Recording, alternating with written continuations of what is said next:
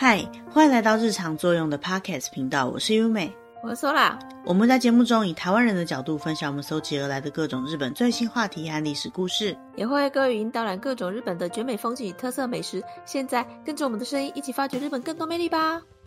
那今天的节目当中呢，我们想要跟大家介绍的是一个很有日本风格的摆饰，就是招财猫。招财猫。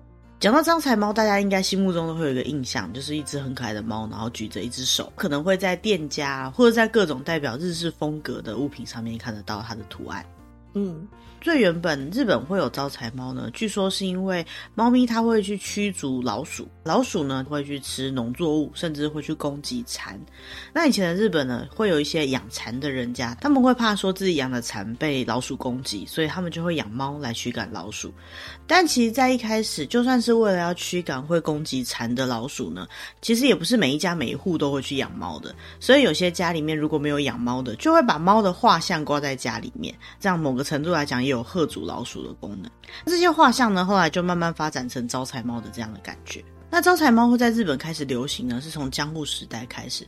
那个时候呢，江户的人他们因为比较和平嘛，所以就会开始做一些各种艺术的创作。那其中呢，招财猫就变成是一个很有人气的商品，然后慢慢的流传到世界各个地方。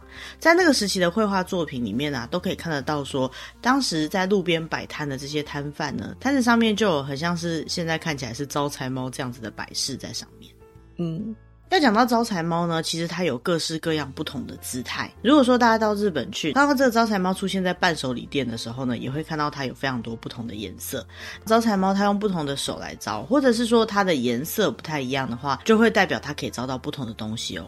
嗯。那一般来讲呢，右手抬起来的话是招财，而左手抬起来的话招的是人，也就是客人。原本呢，其实据说招财猫都是左手抬起来的。那为什么后来会做出右手抬起来的招财猫呢？当时的人们都是穿和服嘛，他们会习惯把自己的财物那些东西放在左边的袖口里面。所以说，如果说他伸出右手，那就代表说他可能打算去拿钱了。所以对于店家来讲呢，看到客人抬起右手呢，就代表哎自己开始要可以进财。财了，除了从袖子里面拿钱以外呢，再来就是大部分的人惯用手都是右手，所以右手呢又等于是可以赚钱的手，所以看到招财猫把右手举起来呢，也有招财的意思。嗯，那这边提到的福呢，其实事实上就是财运，所以如果想要祈祷自己的财运越来越好啊，或者是运气越来越好的话呢，在挑招财猫的时候就要记得挑右手抬起来的招财猫。嗯，再来的话呢，是左手抬起来招财猫呢，其实它是招人的意思。那像是一些餐饮业啊，或者是服务业，基本上他会希望客人多来一点，只要客人多来，就代表他们的财运也上升。所以这样的情况下呢，他们店里面就比较会选择左手抬起来的招财猫。嗯，那就有人讲说，诶，那既然右手招财，左手招人的话，那两只手一起招不好吗？的确是有这样的说法。可是对于日本人来讲呢，他们会认为说，两边都要的话，有点太贪心的感觉。另外就是两只手都抬起来呢，就有点像是举手投降。对于很多商家来讲呢，他会觉得好像他们的生意就做不下去了，只能举手投降。所以两只手都举起来招财猫呢，反而比较不受到大家的喜爱。嗯。那另外的话，就是招财猫，其实它的手举得多高，也会影响到它为你招来的运气。手的高度有差吗？有哦，听说手举的高度越高的话呢，就可以招到越远的地方的福气或者是人。所以呢，如果你做的生意是需要远道而来的客人的话，那你就要尽量买招财猫把手举得高高的那一种。但是如果你需要的是附近的客人对你这家店的喜好跟支持的话呢，那其实招财猫的手就不用举这么高啦。嗯。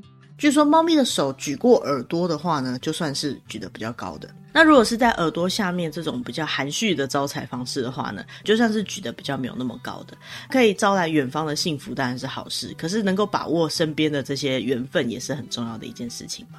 嗯，所以如果你是做生意的商家，想要挑选一只招财猫的话呢，你可能就要考虑一下，你的最主要客群是来自什么地方喽。嗯。接下来要介绍的是颜色的部分。招财猫呢，它通常会是三花或者是白色或黑色这三种种类。不同颜色的招财猫呢，也代表不同的意思。如果是白色的招财猫的话呢，它是招来福气的意思。之前有提到说福气又等于是财运嘛，所以就是又可以招福又可以招财的概念。招财猫整只都是白色的，是比较不常见的。通常可能上面还会有一些比较吉祥的图案啊，或者是它会做成三色猫。那如果完全是白色的话呢，它代表的意思就是开运招福的意思。也就是说，不管什么事情呢，都可以以很有福气的状态继续进展下去。嗯，那再来黑色的招财猫呢，有消灾除恶的意思。嗯。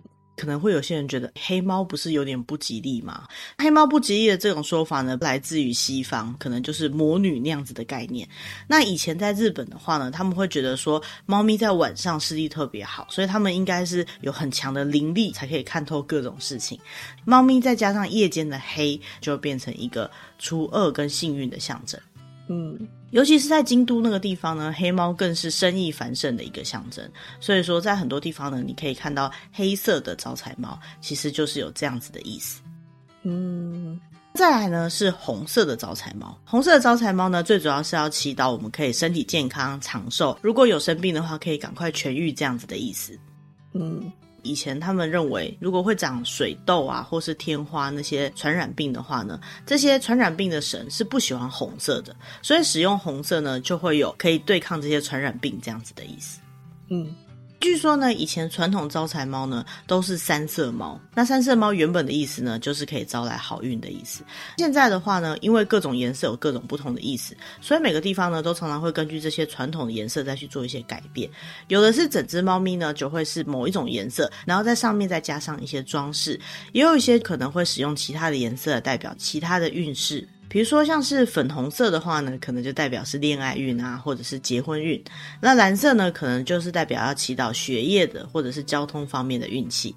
金色的话呢，就比较直观了，就是财运了。嗯，所以呢，如果我们想要去买招财猫，要选择要带哪一只猫回家的时候呢，其实除了选择自己看得顺眼的、喜欢的颜色以外呢，也可以参考这些你想要招来的福气或者是运气适合的颜色。感觉像在挑水晶诶。嗯，我觉得应该是蛮类似的啦，就是一个颜色所带来的气场。嗯，招财猫除了手还有它们的颜色以外呢，还有另外一个重点就是它所拿的东西。可能会有些人想说，哎，没有，我看到招财猫手上都没拿东西啊，因为招财猫手上是不一定会拿东西的。过去的话，招财猫因为要招财的关系，所以呢，通常他们会拿着一个椭圆形的像金币这样的东西，这个就是日本古代的钱币，叫做小判。口帮，其实最早期的招财猫呢，它也是没有拿钱币的。通常它制作的时候呢，会让这个招财猫有戴上项圈，那项圈下面会有一个铃铛。那这个铃铛呢，原本就有招财的意思。那后来这个铃铛在演变的过程当中，就慢慢变成我们现在看到的钱币这样子的形象了。嗯，如果有拿着钱币的招财猫的话，你会看到这个钱币上面写着数字的金额，或者是开运啊、招福这些比较吉祥的话。嗯。基本上就是你希望它可以为你招来什么，就让这只猫拿着什么样的字样就对了。但是比较有趣的是呢，因为根据时代的演进，每个时期的币值有点不太一样，所以以前的招财猫呢，它可能在上面会写说招财千两啊，招财万两啊。但是现在呢，可能要招财亿万两才会满足大家想要招到的财运的金额。嗯，除了这个小判，也就是金币以外呢，现在的招财猫还会拿一些其他比较吉祥的东西。我们在之前介绍日本一些比较具有吉祥意义的东西的时候，都有介绍到，比如说像是鲷鱼啊、不倒翁的那种达摩啊，或者是拿着锤子之类的，像这些都是日本比较有吉祥寓意的东西。最主要都是想要根据这样子的形象呢，对应到主人想要招来的好运。嗯，介绍完这么多不同种的招财猫之后呢，我们就来看看招财猫的历史好了。虽然说刚刚有提到说招财猫的由来呢，很有可能是因为以前的养蚕人家他会想要养猫来去煮老鼠，但是为什么猫会变成一个大家可以用来祈福或者是招财的一个形象呢？那日本呢，以前就会有一些野生的山猫，并不是我们现在家里养的这种家猫。作为这种饲养的猫，开始在日本流传呢，是在奈良时代的时候才开始的。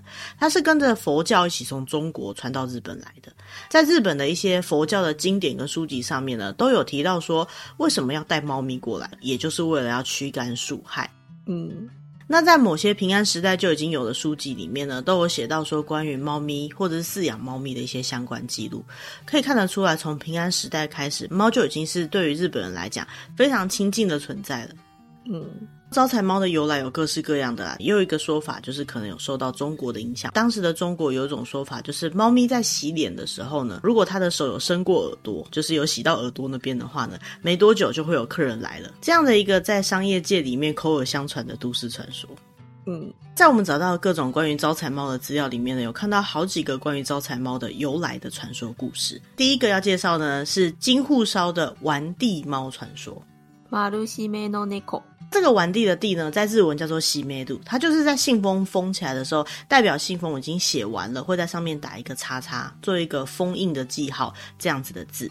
那因为这个西梅度这个字在日文动词里面还有一个叫做独占的意思，马路呢就是完全的意思，所以完全独占的意思。通常在做完招财猫的时候，会在猫咪的身上，大概是背后腰那边呢，写一个圆圈圈，然后再画一个叉，代表说全部都独占的意思，就是想要把猫咪能够招来来的金钱啊，或者是好运，全部都独占。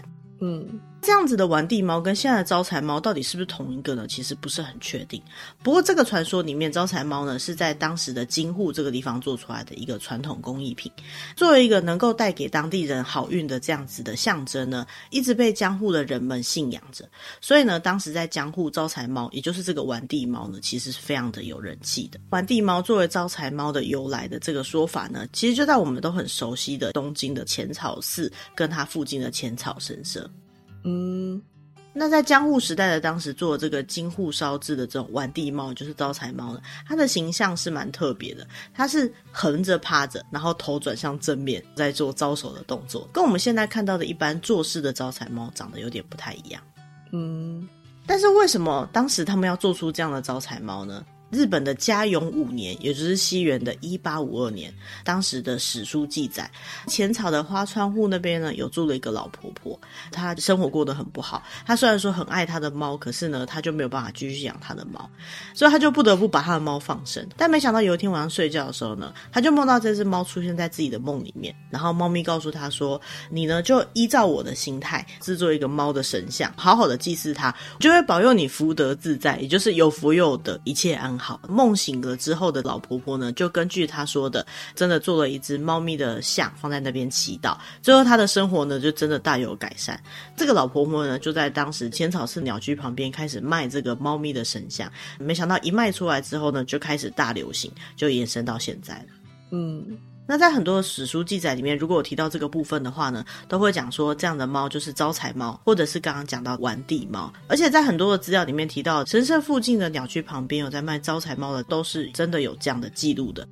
嗯，那现在如果去浅草寺附近，也真的可以买得到招财猫哦。应该是可以啦，因为比较具日本代表性的一个象征嘛。除此之外呢，在现在东京发现的出土的文物里面呢，都可以找到江户时代的一些京户烧的招财猫，然后上面有写到我们刚刚讲到的圆形，再打个叉叉，这个马路西面的这样记号呢，也是都有出现的。所以呢，目前在考证上面来讲呢，最有可能是招财猫的由来的说法。嗯，除了这个京户烧的说法以外呢，还有蛮多个招财猫的由来。其中一个呢，是来自于东京都世田谷区的一个叫豪德寺的地方。嗯。在江户时代那个时候呢，彦根藩第二代藩主叫做锦衣直孝。他做藩主的时候呢，是在西元的一六零二年到一六五九年。他有一天去进行鹰狩这样的狩猎的时候，在回程路上经过了一个叫做弘德院小小的寺庙，就看到在寺庙的门口有一只猫咪对他做出很像在招手的动作。那这只猫咪据说是这个寺庙的和尚养的啦。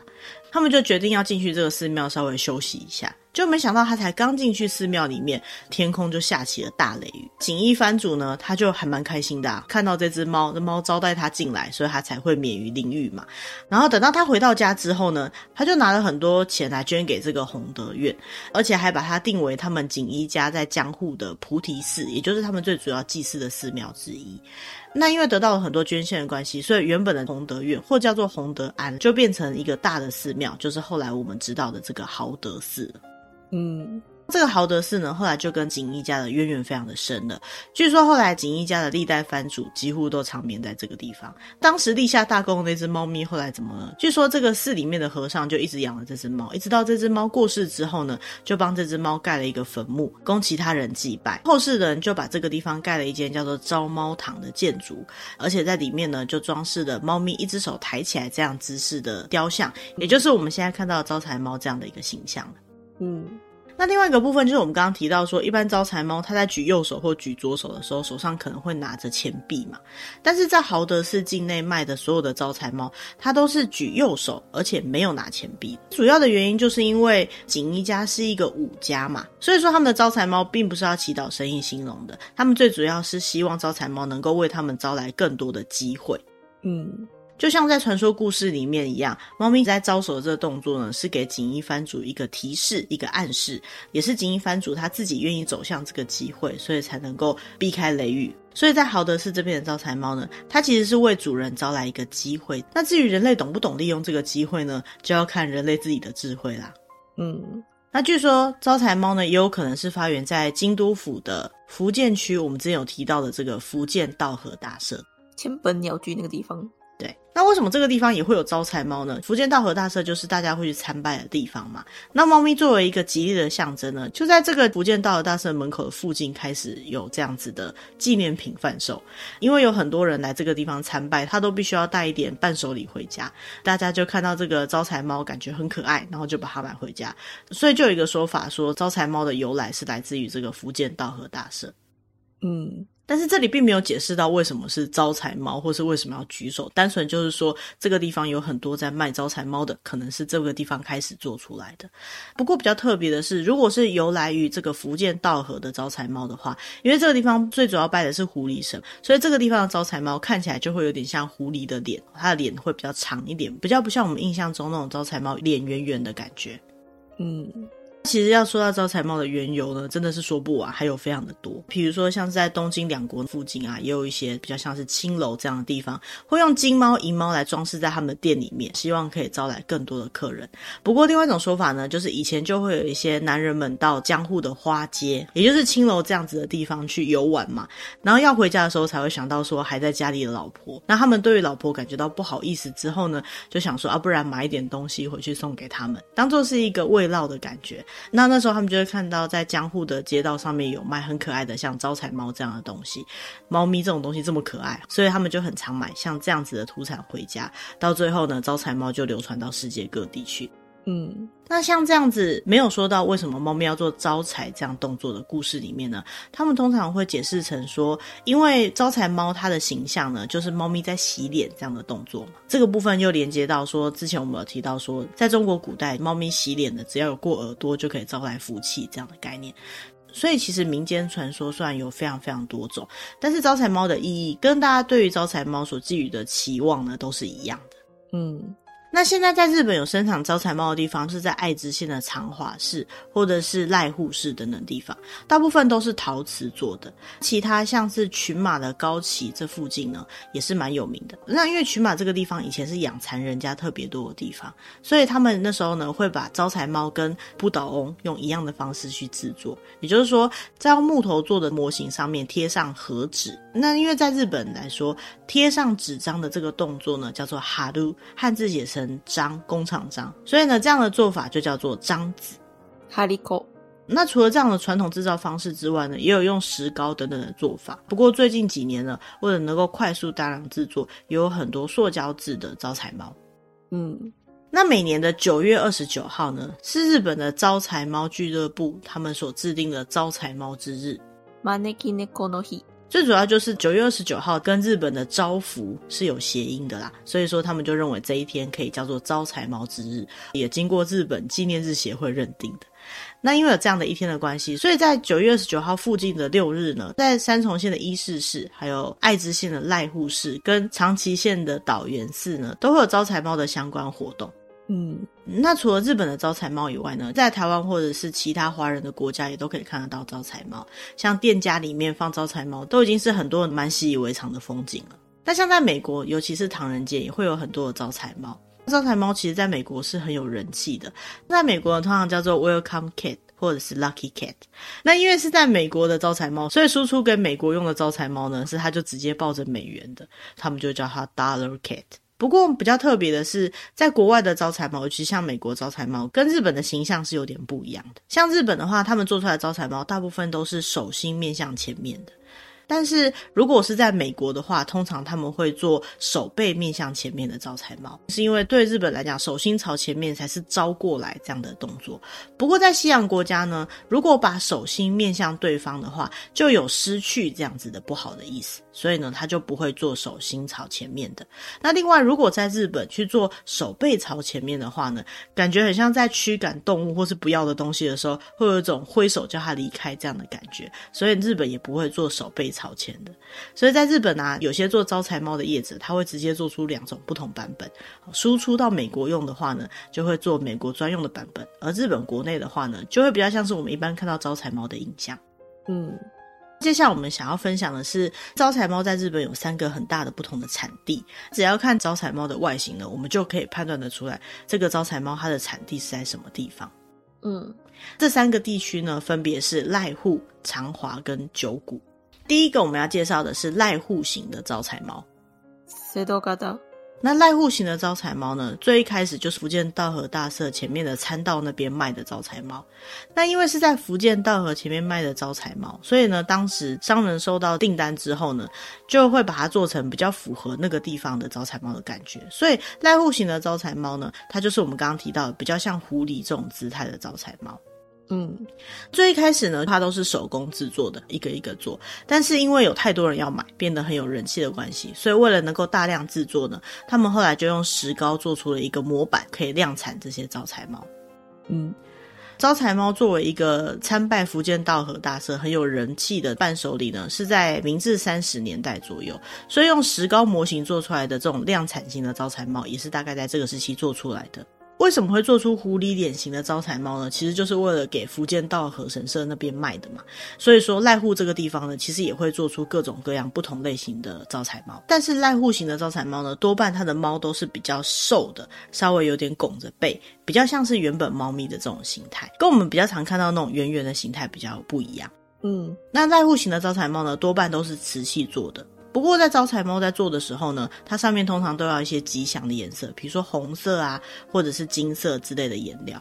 这样的颜料如果经过一千两百度 C 的窑烧过后的话，就会烧到都不见了。所以呢，他们会做完之后，再去上色，然后再用七百五十度的窑烧呢，再烤一次。也就是说，如果这个招财猫上面需要有越多的颜色的话，它要在窑烧的制作过程当中，就会需要烤非常多次。烤越多次，它的价格就越贵了。除此之外，赖户型的招财猫，它手都不会举很高，它比较含蓄一点。对，就知道附近身边的好运就好啦。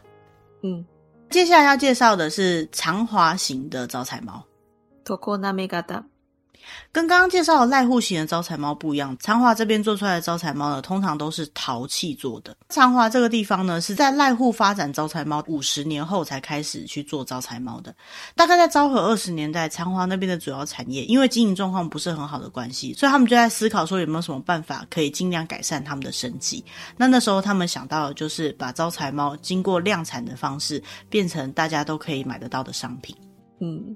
可能招财猫真的有招财的效果吧。他们就在后来日本高度经济成长的时期呢，靠着这个招财猫呢，就开始站稳脚步，然后生意就越做越好。现在长华那边做出来的招财猫呢，就是大家比较常看到这种招财猫基本的形象。嗯。那像现在比较常见的招财猫呢，大概就是眼睛大大的，整只感觉圆圆的，大概二头身，就是头跟身体差不多大，抱着一个金币这样子的样子。而这种姿态呢，就是长华在昭和二十年代后半那个时候创造出来的形象。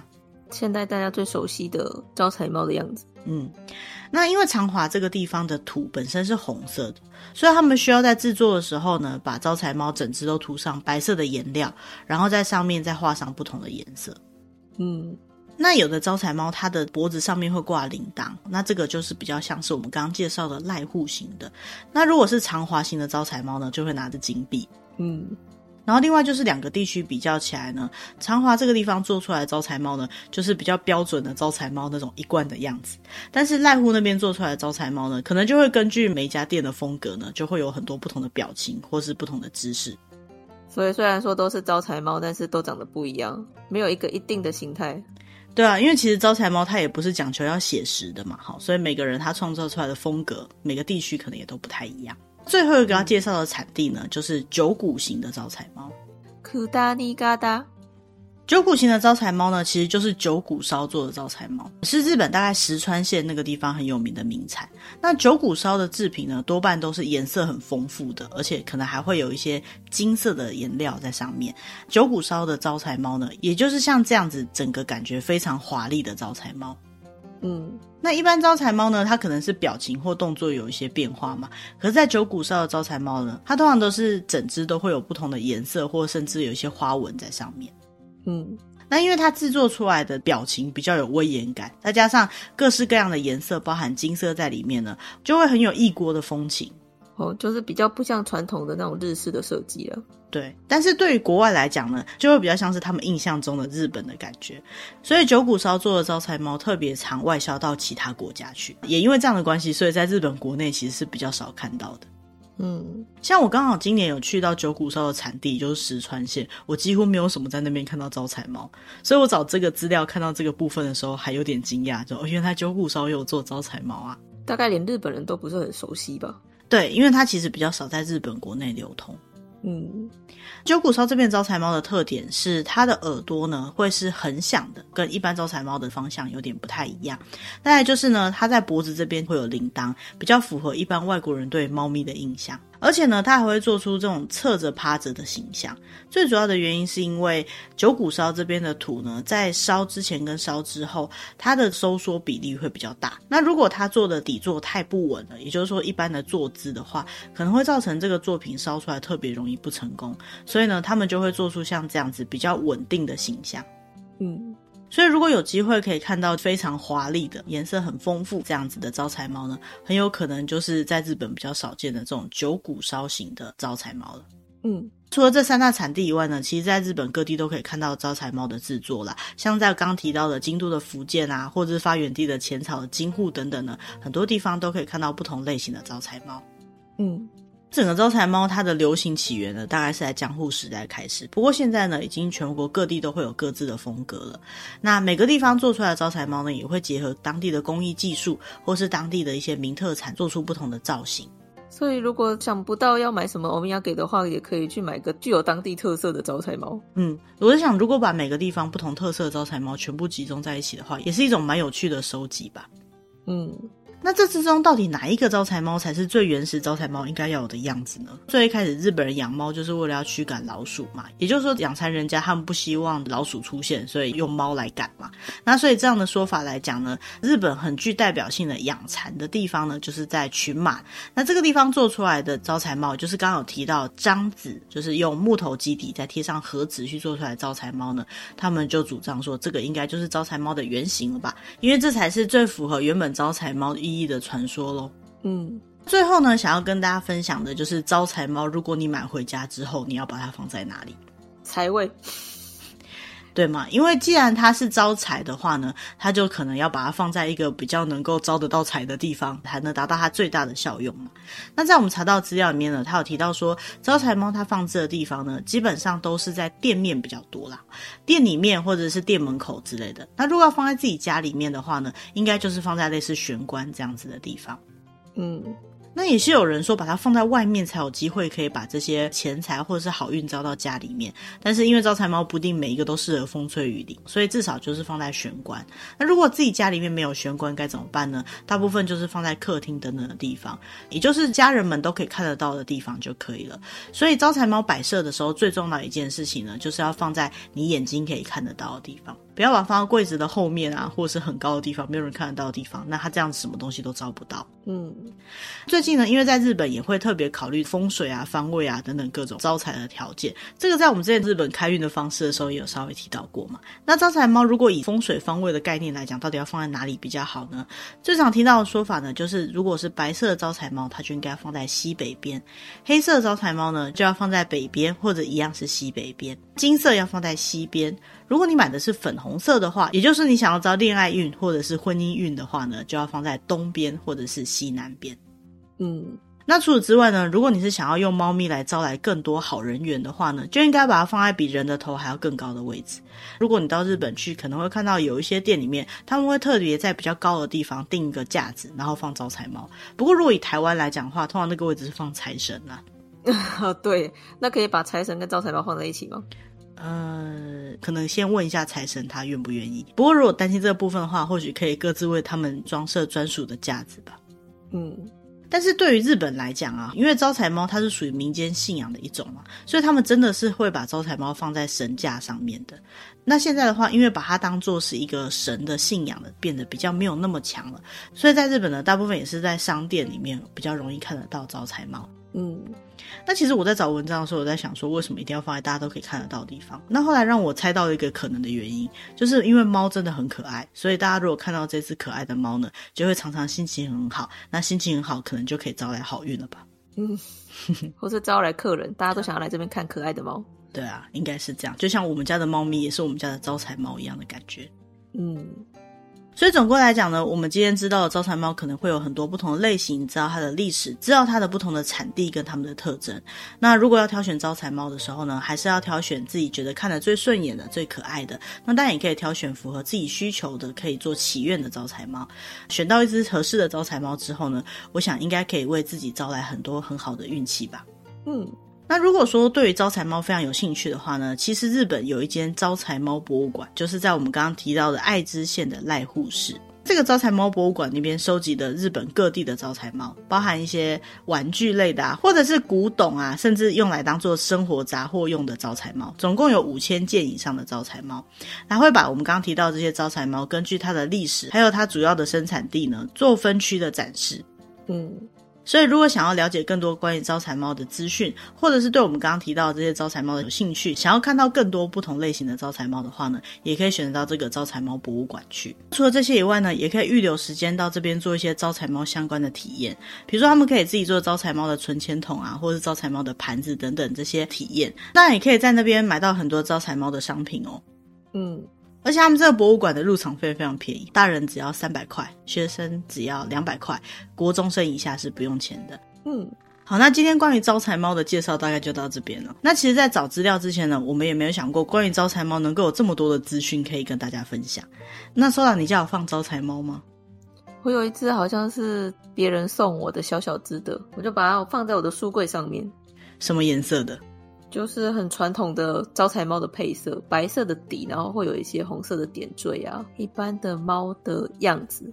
哦，我也有一对招财猫说，而且那是我小时候去日本玩的时候自己买的。然后那个时候我挑的是黄色的招财猫跟紫色的招财猫。那我今天知道黄色可以招财，可是紫色是可以招什么呢？可能是红色加蓝色的，所以就是可以不会生病，然后学业也会比较顺利，这样子的概念吧。或是招人员之类的，嗯，可能是这样子。而且我招财猫很特别，它的形状呢，既不是坐着的，也不是趴着的，它是一个整颗圆圆的，有点像不倒翁的感觉，还蛮可爱的。嗯，而且经过这么多年呢，它也一直都在我的书柜上面比较显眼的地方。也就是说，在不知不觉当中，我们都把它放在一个正确的地方。嗯。那以上呢，就是我们今天这集针对招财猫的介绍。以这集节目上架的时间来讲呢，再过不久就是九月二十九号招财猫之日了。